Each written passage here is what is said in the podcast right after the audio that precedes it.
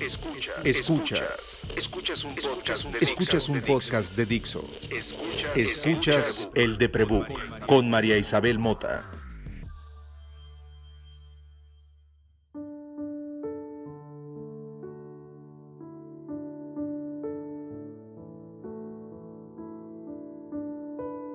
Hola, soy María y a veces creo que soy una planta. De luz, de agua. Ojalá, ojalá produciría algo, mano, pero no, nomás así soy, como Pam Morrison, soy ornato, sorry. ¿Es planta ornamental? Sí, ¿tú quién eres? No, no sé, nunca, nunca, nunca he tenido ese tipo de reflexión, pero no sé. La planta de luz es muy ad hoc con esta plática. Con el tema, pero para efectos prácticos y de todos aquellos escuchas que tienen poca capacidad de reconocimiento de voz, ¿quién eres? Yo soy Adrián Soto y soy médico y soy comadre de Andrés Castañeda y ahorita soy investigador de cosas médicas y médico en nutrición. Es muy curioso cómo la misma palabra en esas tres distintas oraciones significa tantas cosas diferentes en la práctica. ¿Qué palabra? Médico. Tú y yo somos una planta por apellido. Sí es.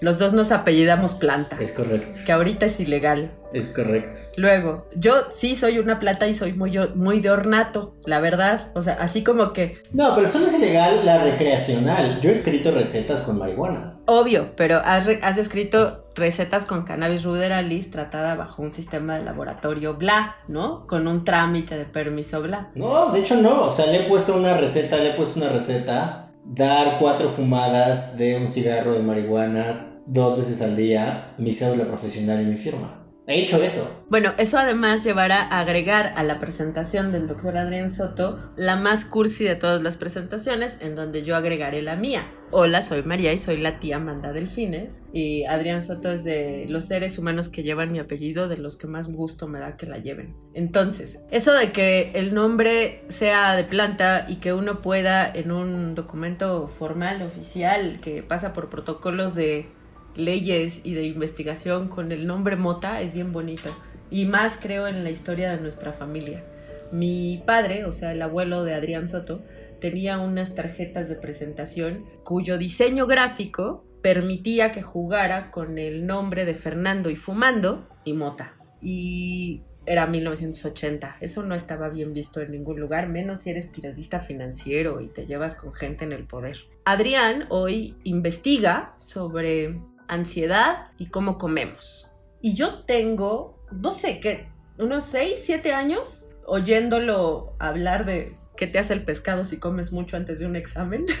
¿Y qué te hacen las fresas si estás triste? ¿No? Y, y, por qué las cápsulas de concentrado de alcachofa son una tomada de pelo. Es decir, yo ya tenía doctor comadre en la sala de mi casa desde que lo conozco, porque se le da esto de explicar bien y tiene los mismos problemas éticos que yo con todo da mucho gusto que ya puedas hacer recetas, ¿no? Y que todo esté cambiando tan rápido, los silver linings de la pandemia, como para que sea tan importante la salud mental ahora, ¿no? O sea, bueno, uno de los argumentos que ahora uso con esto del estudio de la ansiedad es que eh, hace poco salió un estudio en donde reportaron cómo ha cambiado la frecuencia de búsquedas de la palabra ansiedad y sus derivados en Google en el 2020 digo, pues no es nada sorprendente que el 2020 haya roto todos los récords de búsqueda de ansiedad, angustia y palabras relacionadas, ¿no? Este, ya era una de las enfermedades, sí, de, los padecimientos psiquiátricos más frecuentes y pues el 2020 solo se encargó de hacerlo todavía más frecuente. Y eso vuelve relevante todo. Cuando Google, cuando SEO domina, dominan las ventas y pues el dinero permite la investigación. O sea, que haya tanta gente preocupada por su salud mental obliga a que se mueva el mercado de cierta manera que favorece la investigación y eso está chido. En ese sentido creo que nos ha ayudado mucho tener la información a la mano, como poder investigar y googlear fácilmente, ¿no? ¿Qué es la ansiedad? ¿Qué es la depresión? Y que tanta gente hable de ello en redes sociales y que deje de ser nada más un comentario abierto en Twitter donde cualquier persona dice me siento bipolar o esta pinche vieja bipolar o tal. Y ahora googleas y gracias a que la OMS y tantas otras instituciones le han metido dinero al SEO y le han metido dinero al, al SEM, de verdad hay información útil en la red. Una pregunta constante que me hace la gente es dónde busco información correcta, certera, real, fidedigna. A mí, Adrián me tiene muchos años vigilada y siempre me manda al... Lo, siempre se me revuelven las palabras, pero es el Instituto Nacional de Salud Mental gringo. Es un punto gov. Sea, aparte del problema es que no todo el mundo lee en inglés. No, pero ya está en español desde hace dos o tres años, precisamente porque, pues ahora es la sindemia, pero veníamos de otras cosas, o sea, venimos de 15 años de crisis de refugiados, que ya es transcontinental, venimos de 10 años de crisis sistemáticas globales económicas, venimos de mucha incertidumbre y de mucha violencia, es la sindemia es la, la sandía encima de un pastel. Y le sucede a todo mundo de la misma manera, con los mismos miedos, no importa cuál sea tu estatus socioeconómico, tu background cultural, tu sistema religioso, no importa tu género, no importa nada. Es el SIDA en los 80s, hoy el COVID. La lana que hay ahí invertida, el dinero siempre genera mucho varo. Entonces, qué chingón que cada vez haya más sitios con más accesibilidad. No es nada más la correcta información, sino que esté en español, que esté en inglés, que estén en los idiomas más hablados y en, los lenguajes más comprensibles. Información siempre ha habido, pero información bien explicada o bien aterrizada no siempre ha habido. Y bueno, también, o sea, cuando digo información siempre ha habido, de una vez voy a decir el disclosure de información sobre todas nuestras preguntas nunca ha habido. Entonces. 42, 42, sí existe. Exacto, sí, sí, sí, sí. O sea, a pesar de que, así como que, bueno, muchas veces dicen cuando uno está aprendiendo estadística o esas cosas que no hay que confundir números con datos, datos con información, información con conocimiento y conocimiento con sabiduría. Y todas las anteriores con lo que tengo slash me conviene hacer. Entonces, ¿Información siempre ha habido? Sí. ¿Información bien aterrizada y relevante y bien explicada para los pacientes o las personas que viven con distintas enfermedades? No. ¿Información ¿Siempre ha habido? Sí. ¿Eso quiere decir que tenemos respuestas a las preguntas que tenemos o que nos van surgiendo? No. Entonces, parte de lo que implica aprender a vivir con una enfermedad es aprender a lidiar con la incertidumbre y aprender a tomar decisiones en función de lo que ya se sabe y lo que todavía no se sabe. Ok, solamente para no quemar todo lo que queríamos decir en este podcast en los primeros 10 minutos, recordemos que una búsqueda recurrente en Search ahora es la depresión estacional. Y si hablas inglés, seasonal depression, ¿no? Eso es algo que ya se sabía en Google hace buen tiempo, que tenía un número de incremento de búsquedas cíclico todos los años y que iba incrementándose. Eso se sabe precisamente otra vez porque el dinero lo mueve todo. Quienes nos dedicamos a editorial sabemos que si estamos al pendiente de los keywords y sus temporalidades de búsqueda podemos hacer una planeación editorial y entonces el departamento de ventas puede hacer una planeación comercial para saber qué productos empujar en determinadas épocas del año. Entonces, te vas dando cuenta de eso y supongo que al mismo tiempo la ciencia va recibiendo fondeo, ¿no? Hay dinero ahí. Es probable que podamos vender algo para curar esto. El flujo de cómo se fondea la, investigación cambió mucho gracias a la facilidad que tenemos de buscar las cosas y cómo leemos esa data. De allá que nos dé sabiduría y respuestas dudo mucho, pero nos dará conocimiento. Totalmente. Luis Adrián vivía en Oxford hasta antes de la sindemia y pues con alguna frecuencia iba a estudiar cosas que no tenían que ver con la diabetes, que era lo que estaba haciendo en, en. Me mandó un día un link porque estaba en una conferencia con alguien que estaba estudiando el efecto de una lámpara en gente como yo. ¿Les puedes contar qué carambas es la depresión estacional y cómo tiene que ver la lámpara que yo uso con eso? Pues lo, que, lo que ocurre para empezar es que bueno, obviamente yo estoy sesgado para pensar que el metabolismo y la nutrición son súper importantes, pero, o sea, yo suelo decir que el metabolismo es eh, el elefante que nadie había visto, o sea, este elefante en el cuarto que nadie había visto. ¿no? En, en, cuanto a las enfermedades. La verdad es que, por ejemplo, una pregunta muy frecuente cuando operan a alguien es ¿y qué puedo comer? ¿no? Este, o cuando tengo una enfermedad ¿y qué puedo comer? Es porque sí, muchas cirugías tienen algunas recomendaciones dietéticas específicas. Pero la verdad de las cosas es que no hay una buena respuesta a ¿y qué puedo comer? en la mayor parte de las enfermedades. No sabemos qué es lo mejor que alguien puede comer dependiendo de la enfermedad que tiene. Y si la nutrición es el elefante en el cuarto que nadie había visto, el sueño es la manada de elefantes que nadie había visto. Como que el sueño siempre ha estado ahí, todo el mundo asumía que allí estaba y pensaba, pues a lo mejor es más o menos importante, pero, o sea, el sueño no podría estar menos, o sea, no podría estar más subestimado en cuanto a su relevancia en las enfermedades que tenemos. Y no podemos hacer mucho por el sueño, o sea, apesta pues, pero, pero la verdad de las cosas es que nuestras herramientas para mejorar la calidad del sueño son pocas, son malas, su eficacia es mala. ¿Cómo pones en las mismas circunstancias a los sujetos de estudio? Es imposible. Sí, o, o incluso, o sea, parte, la mayor parte de los experimentos del sueño implican que la gente vaya a un laboratorio a dormir, lo cual evidentemente no es representativo no es representativo de cómo duerme en su casa, no es representativo. O sea, hay un chorro de problemas con el sueño y un poco como que la ciencia biomédica dijo así, ok, si, cierro los ojos y me tapo los oídos puedo pretender que no existe. Pero cada vez hay más evidencia de que pues, no puedes ignorar que tiene un peso bárbaro en una enorme cantidad de enfermedades, eh, o en muchas de las enfermedades más frecuentes que existen hoy. Entonces, mientras estaba en Oxford, y además para completar los domingos de la tía Connie, este, trabajaba de medio tiempo justo en un laboratorio de fisiología del sueño. Y uno de los investigadores principales de ese laboratorio hizo un estudio en donde durante todos los días, o sea, primero para empezar, aleatorizaron, eh, es decir, escogieron al azar a quién le iba a tocar qué. Agarraron un grupo de pacientes con un diagnóstico confirmado de trastorno de presión mayor y los, y al azar, sortearon Tú vas a recibir el tratamiento habitual, ¿no? lo que dice el libro que te toca.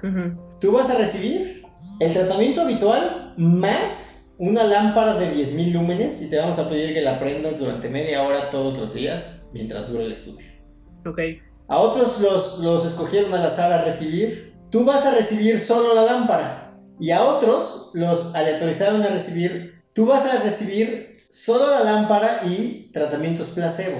Y entonces se dieron cuenta de que exponerse a esta luz brillante e intensa durante media hora todas las mañanas aumentaba la eficacia terapéutica de los medicamentos y por sí misma era mayor que la eficacia terapéutica del puro placebo. Es decir, eh, o sea, esto es algo que no siempre funciona y, algo que, que, muchas veces también se olvida es que, o sea, a ver, placebo no quiere decir no sirve.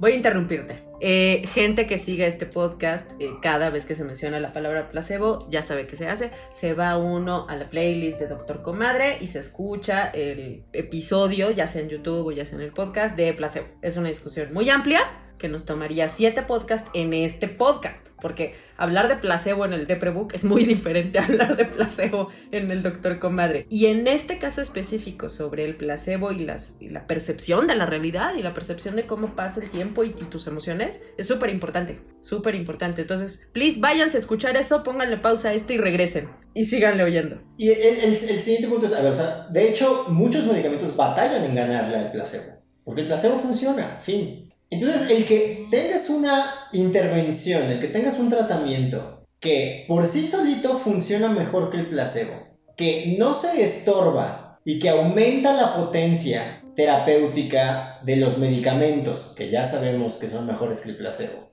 y que además no tiene efectos adversos, ocurre muy pocas veces en medicina. Eso es la panacea. El tamaño del beneficio y los riesgos que tiene esa nueva intervención son muy superiores a, o sea, bueno, los riesgos, aquí obviamente me estoy refiriendo a pocos o a nulos, son muy superiores a otras estrategias para el mismo tratamiento. O sea, no hay efectos adversos de exponerte media hora a una luz intensa todas las mañanas. Es decir, yéndonos como un ejemplo parecido pero adverso, es las píldoras anticonceptivas. Sí o sea, se estudian, se ve hasta dónde, se calcula el riesgo de lo que causa. Ahora sabemos cuántas generaciones llevamos consumiendo pastillas anticonceptivas, más, o sea, llevan como 30 años de vida en el mercado. Más. Por lo menos unos, pues son como de los 60. Sí, ¿no? Porque, o sea, toda la bronca esa de Puerto Rico y tal. Entonces, de los 60 para acá, los médicos ya saben ¿qué pasa, no? Con el cuerpo, porque además no se había estudiado tanto. Y todo, o sea, todo tiene efectos adversos, absolutamente todo tiene efectos adversos. Muy poquitas cosas están libres de algún tipo de efecto adverso.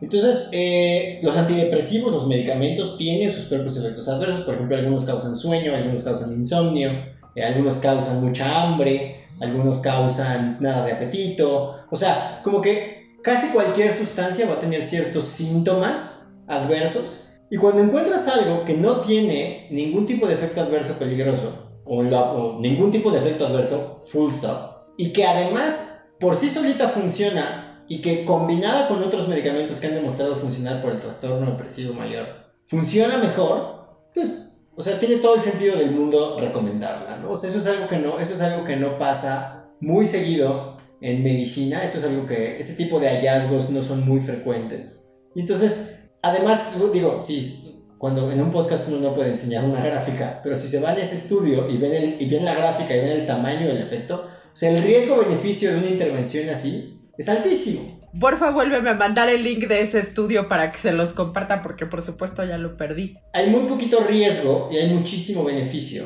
No tienes nada que perder, tienes mucho que ganar. En el peor de los casos, eh, tienes una lámpara muy potente para trabajar.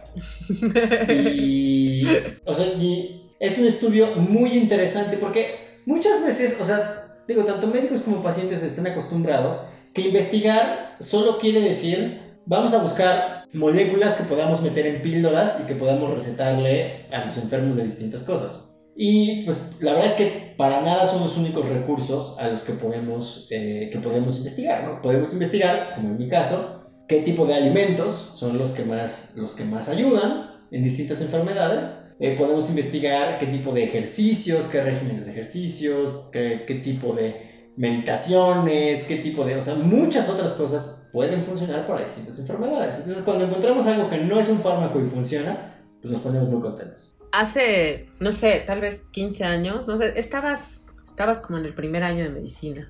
No me acuerdo bien. Yo estaba, creo que como en mi segundo ciclo de medicina psiquiátricas. O sea, todavía no habíamos llegado como bien al, al mix, ¿no? Con el que estaría muchos años. Eh, me empecé a sentir mal, empecé a tener eh, broncas, como, o sea, siempre tuve mucho sobrepeso, pero empecé a subir cada vez más. Em, me sentía muy incómoda conmigo misma en, en, mi cuerpo, no me podía, siempre he sido muy física y siempre he tenido como mucha fuerza y empecé a sentir cada vez menos fuerza.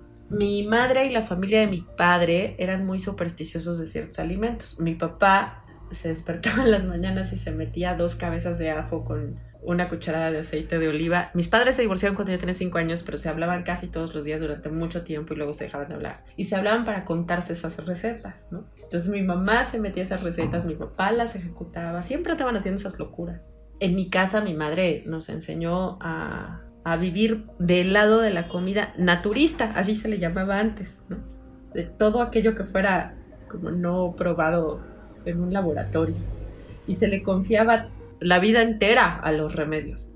Al punto en el que, por ejemplo, cuando me quemé, cuando era niña y me quemé, tuve una quemadura de hueso expuesto en el muslo, lo mismo se seguía la receta que mandaban en el hospital Durango con antibióticos y reconstructores y lo que fuera, más todo lo que mandara mi tío Toño de Iguala, que tenía que ver tanto con tepescohuite, con eh, miel, con eh, las hierbas que mandaba la tía desde el mercado de Sonora y, todas las supersticiones, ¿no? Siempre fue muy sincrético el, asunto de los remedios para la salud en la casa. Me acuerdo que estabas tú empezando a estudiar y alguien me mandó a tomarme cápsulas de alcachofa. ¿Te acuerdas de ese día? ¿Te acuerdas de ese momento? No. Bueno, alguien dijo, te tienes que tomar cinco cápsulas de alcachofa porque lo que te están mandando en el Nacional de Psiquiatría te va a echar a perder el hígado y no sé qué. Yo confío más en los dos años de ciencia que puede estudiar mi sobrino, que es un niño y que está aprendiendo, que los 30 años de superstición.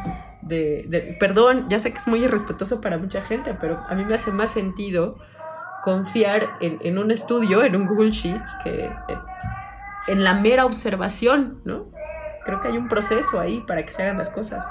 Ese día aprendí la importancia de que algo sea no invasivo y, que tengas mucha observación sobre lo que comes y sobre lo que te metes y cuándo te lo metes y por qué. Ah, después te dio por esta cosa de comer durante determinados días solo una cosa y nos acordábamos de cuando a tu hermano le dio por comer un año solo cereal. O sea, la vida profesional te fue llevando como por estos caminos en donde era claro que cómo comes, cuándo comes, por qué comes, lo que integra todo lo que te metes, ¿no? Afecta a la larga tu salud. O sea, no eres cuando decimos literalmente eres lo que comes, tendríamos que poner atención al cuándo, al cómo, al por qué, porque todo se involucra. Bajé de peso brutalmente los últimos tres años, mucho tiene que ver con lo que me ha enseñado Adrián sobre comer. Y nunca ha sido una receta, nunca, o sea, nunca me ha dicho, no sé, deja de comer, o sea, le mando fotos de los panes que me como, o sea, no, no, es, no es esta prohibición de no comer, pero creo que sí ha cambiado mucho cómo entiendo la comida y la enorme ventaja de que seamos una familia con costumbres sociales poco tradicionales. No, no celebramos los cumpleaños, no hacemos fiestas de Navidad, nunca fuimos una familia muégano en cuanto a las celebraciones que involucran comer y comer y comer, ¿no?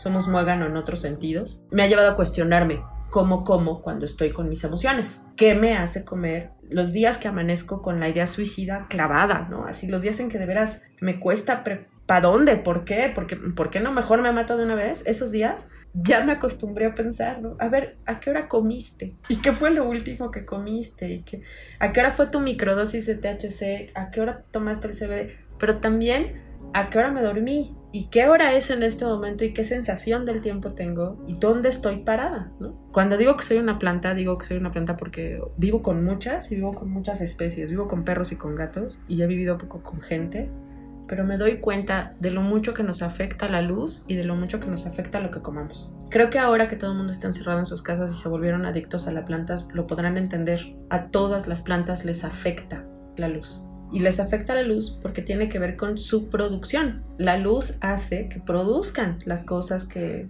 hacen que una planta esté viva. Si quitas esa luz, pues dejan de producir. La mejor planta para explicarla es la marihuana, casualmente. A la marihuana, si no le expones a un determinado periodo de luz, entra en otro ciclo. Así es como han conseguido hacer producciones gigantescas, acelerando esos ciclos con determinadas luces. Me parece una metáfora muy cursi, semánticamente, que yo sea una planta que se cuesta y se levanta gracias a una lámpara de 10.000 lúmenes que compré en Amazon gracias a la investigación del CEO.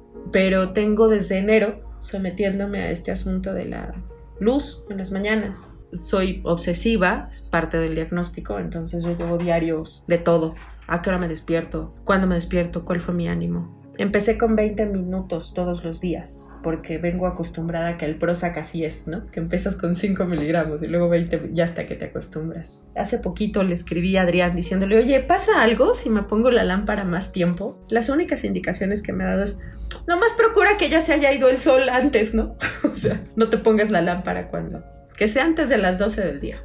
Y se siente como salir al sol, se siente como recibir el sol. Y, produce algo a nivel anímico que te hace sentir más up, más en no preguntarte para qué estoy vivo, sino bueno, ahorita me contesto, ¿no? Voy a chambear. Algo hace con, con el sentido de estar despierto, que es lo que la depresión apaga. La depresión te mantiene justo abajo, en off. Es este innegable desde el punto de vista fisiológico que a los animales nos afecta la luz. Algo que también muchas veces pues, se olvida es que muchas de nuestras células son fotosensibles, no nada más las de los ojos. Eh, la piel, las células de la piel, las células de distintos órganos, a pesar de que no estén muy fotoexpuestos y a pesar de que no entendamos muy bien cómo, son claramente fotosensibles. Y no porque no sepamos o lo tengamos muy bien entendido, pues quiere decir que ese fenómeno no es real. Cuando daba clases de metabolismo allá, solía decir que la primera capa de regulación del metabolismo, de hecho, estaba fuera del planeta, porque, pues efectivamente, eh, hay ciclos muy claros a lo largo del día y a lo largo del año de distintos procesos fisiológicos que, insisto, no porque no conozcamos a detalle y no porque no entendamos por completo, dejan de tener relevancia en lo que es normal y lo que es patológico en nuestro cuerpo. Y la luz es uno de ellos. Exactamente por qué funciona, exactamente cuánto tiempo funciona, exactamente cuánto es lo mejor, exactamente todo esto, no lo sabemos. Ojalá que lo sepamos algún día. Si me consiguen funding para hacer esos estudios, con mucho gusto los hago yo. Pero, este, insisto, cuando tienes algo que daño no te va a hacer y que lo único que tienes eh, enfrente pues es una ganancia potencial, pues vale la pena. O sea, es así de, es así de sencillo. Por ejemplo, ahora que estamos todo mundo con lo de la vacuna, con que si va a ser segura, si no, qué tipo de beneficio va a traer, este, previene que te dé o previene solo que te hospitalicen, o, o sea, todas esas preguntas son importantes, pues porque las vacunas tienen sus riesgos, ¿no? O sea, ya supimos que así el clickbait nos enseña que ya se suspendió otro trial o ya hospitalizaron a otro, que porque las vacunas tienen sus riesgos, pero cuando tienes cuando, o sea, no importa si los beneficios son chiquitos o grandotes, cuando el riesgo es cero, ¿no? Entonces, yo por eso insisto, a ver, ¿tiene sentido biológico? ¿Tiene sentido científico? Sí, claro que sí.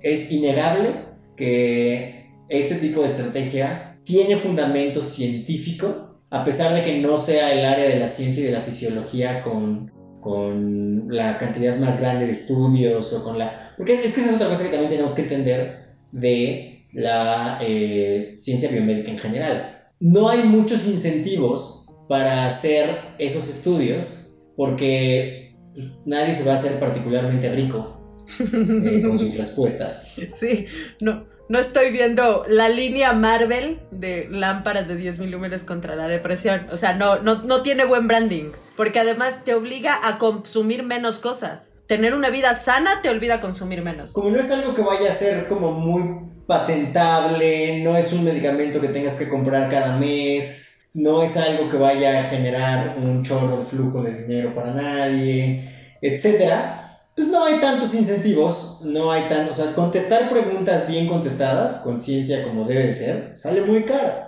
Entonces, invertirle, invertirle a ese tipo de respuestas cuando nadie tiene un incentivo económico más que el poquitito de dinero que le llega a la investigación financiada con impuestos, pues no, no, o sea, es un proceso lento, pero insisto, pues cuando no tienes nada que perder, ¿qué es lo peor que puede pasar porque te lamparees media hora todas las mañanas? Pues probablemente nada, ¿no? O sea, lo que va a pasar es que vas a empezar tu día con una regularidad más, este, superior a la habitual, a lo mejor en tiempos de pandemia y de home office. Y en el peor de los casos, pues te quedaste con una lámpara para trabajar, ¿no? O sea, no, no, no tienes nada que perder y sí tienes un chorro que ganar. O sea, los, los, los beneficios que se reportan en ese estudio, pues no son nada chiquitos. O sea, muchos medicamentos dejaron el muchos pacientes dejaron sus medicamentos después de un tiempo, muchos pacientes se quedaron con la pura lámpara, este, muchos pacientes disminuyeron dosis. Entonces, o sea, insisto,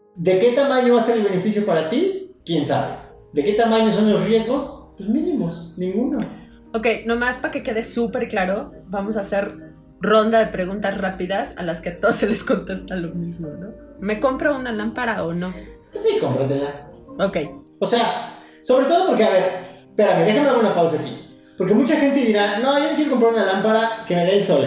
Hay un problema grande con, con el sol. Eh, el sol no lo podemos dosificar. La enorme ventaja que tienen las pastillas sobre el té de tu tía es que en las pastillas yo sé que te están llegando 850 miligramos en cada taza. En cambio, la, dosis de la sustancia activa cuando estás tomando una hierbita, pues es imposible estandarizar. Porque depende de cuánto sol le tocó a la planta, de cuánta agua le tocó, de en qué época del año la sembraron, de cuánto tiempo dejaste calentando el agua, de cuánto tiempo te tomaste el té. De, o sea, la dosis es muy inconstante y entonces pues eso es un problema. Lo mismo va a ocurrir con el sol va a depender de si está nublado, de si no está nublado, de si cuánto tiempo, eh, en, qué momento del año estamos, etcétera, etcétera. Entonces, la ventaja de la lámpara sobre el sol normal, pues es que la lámpara siempre te va a dar 10.000 lúmenes. Y si lo haces por media hora en lo que estás haciendo otra cosa, no sé, revisar el correo o lo que fuera, pues es una, es una estrategia como mucho más estandarizable y es más fácil sacar conclusiones de si eso te está ayudando o no. La otra es, este, no sé, la exposición UV. Está más bonito no estar expuesto. Claro, o sea, eh, por supuesto. Te ahorras un montón de, de bloqueador solar, que también está bonito ahorrártelo. Totalmente. Ok, entonces me compro una lámpara, sí. Cuestan entre mil y mil quinientos pesos, las encuentras en Amazon. Busca que diga Seasonal Depression en algún lugar de la descripción lo recomiendo porque normalmente son lámparas que se hicieron a partir de iniciativas médicas. Las otras pueden ser estéticas y pueden estar muy bonitas, pero tal vez no están involucradas en un estudio. Y si las hay, ¿eh? nada más busca que en la descripción diga estás, depresión estacional, seasonal depression, algo por el estilo. Dos, no más media hora, se puede más de media... ¿Qué le pasa a los que no tienen nada, pero les late eso de la luz, sí o no? pues no tiene que perder. O sea, en el peor de los casos te quedaste con una muy buena iluminación para tus videoconferencias. Que no está nada mal en estos tiempos, todos trabajamos en una, ¿no? Claro. Ok, normalmente me preguntan, cuando ya terminan como haciendo estas preguntas sobre precios y demás, hablan sobre su calidad de sueño, que como bien decías, es la manada de elefantes de la que no estamos hablando. Yo siempre a todo el mundo le he recomendado que tengan un entorno en silencio, sin ruidos, lo más lo más quieto posible, ¿no? Y lo, y lo, más libre de distracciones a la mano, no tener el celular a menos de un metro, que si lo vas a usar, pues esté a dos, ¿no? Que te obligue a hacerte consciente de que te vas a distraer para que te tengas que volver a acostar, ¿no? Higiene de sueño. Pero no todo el mundo entiende la importancia. Yo no sé si estás de acuerdo, pero creo que es bien importante que no haya luz mientras duermes. Sí, en general la evidencia sugiere eso. Hay un poco de evidencia, por ejemplo, a dormir con luz roja, y hay gente que se queda dormida más fácil con luz roja. Eh, insisto, el sueño es un problema totalmente aparte hay muchas formas distintas de eh, mala calidad del sueño y por lo tanto hay muchas formas distintas de estrategias para mejorar la calidad del sueño. En general, eh, mi consejo sería, pónganle atención, o sea, no, no, no lo ignoren. La mayor parte de esas estrategias son gratuitas y simplemente requieren un poquito de disciplina o de cambios en la rutina, de uno que otro cambio en hábitos. Eh, este es el tipo de cosas en las que tiene mucho sentido conocerse a sí mismo y intentar cosas, cosas y evaluar si me están funcionando a mí o no. Y totalmente van de la mano. O sea, aunque, aunque no fueran, aunque no se compren una lámpara, pongan la atención a su calidad Es lo que quiero decir. La respuesta es las estrategias no caben en una sola respuesta, pero háganlo.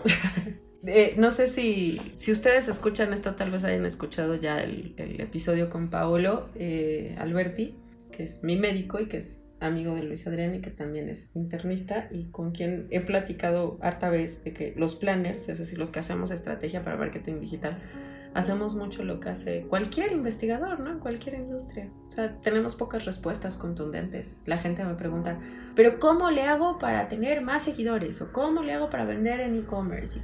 Pues primero dime qué te duele, ¿no? Porque no va a haber una respuesta contundente a un problema que tiene tantas variables tantísimas. Y como ocurre muchas veces, puede ser que eh, tu dolencia no esté causada por la enfermedad que tú crees.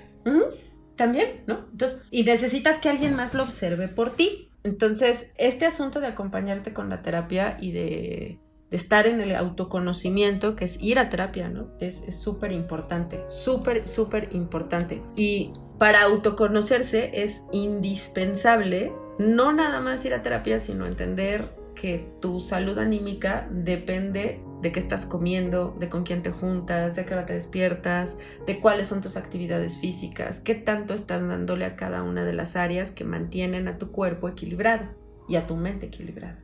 Yo creo que le vamos a parar aquí porque si no esto va a ser el episodio 1 de como la saga de las galaxias, pero sí quisiera pedirte que volvieras, sobre todo para que hablemos de metabolismo y ansiedad, que es de lo que ahora sabes mucho pues justo, justo no sé mucho y por eso quiero hacer un estudio para saber más, pero... Preguntarse es saber bastante más que muchos. Cuando uno se empieza a preguntar, sabe mucho más que otros. Bueno, al doctor Adrián Soto lo pueden encontrar en Twitter como...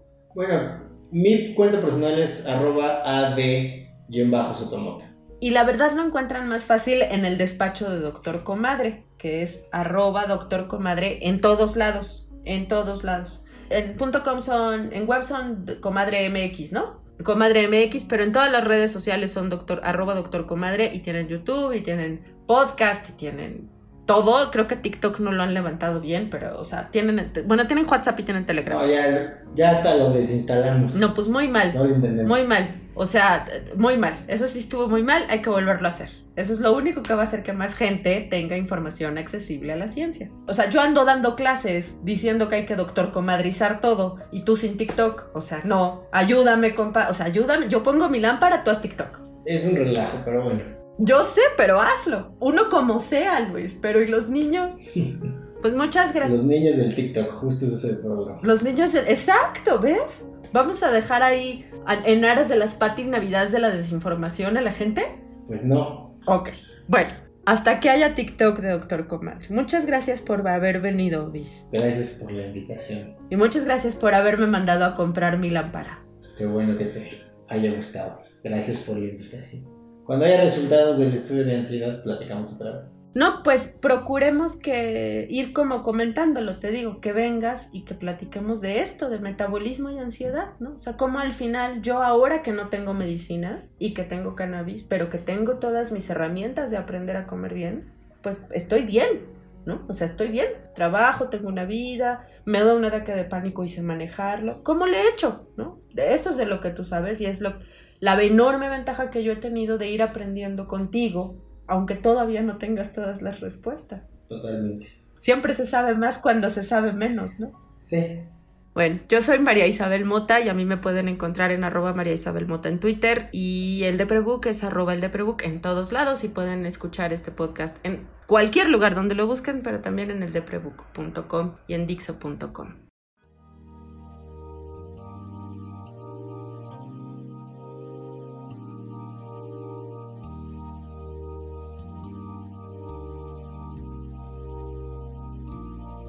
When you try your best, but you don't succeed.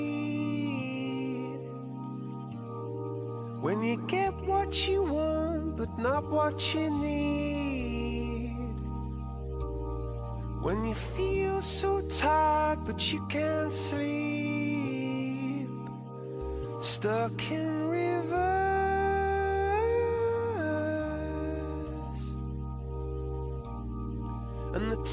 tears come streaming down your face.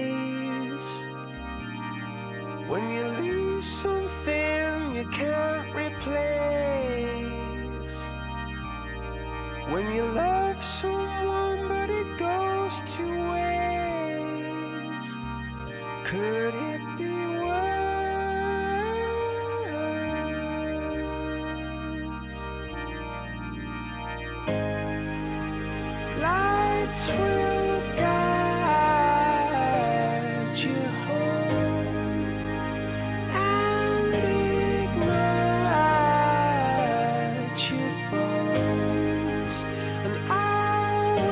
try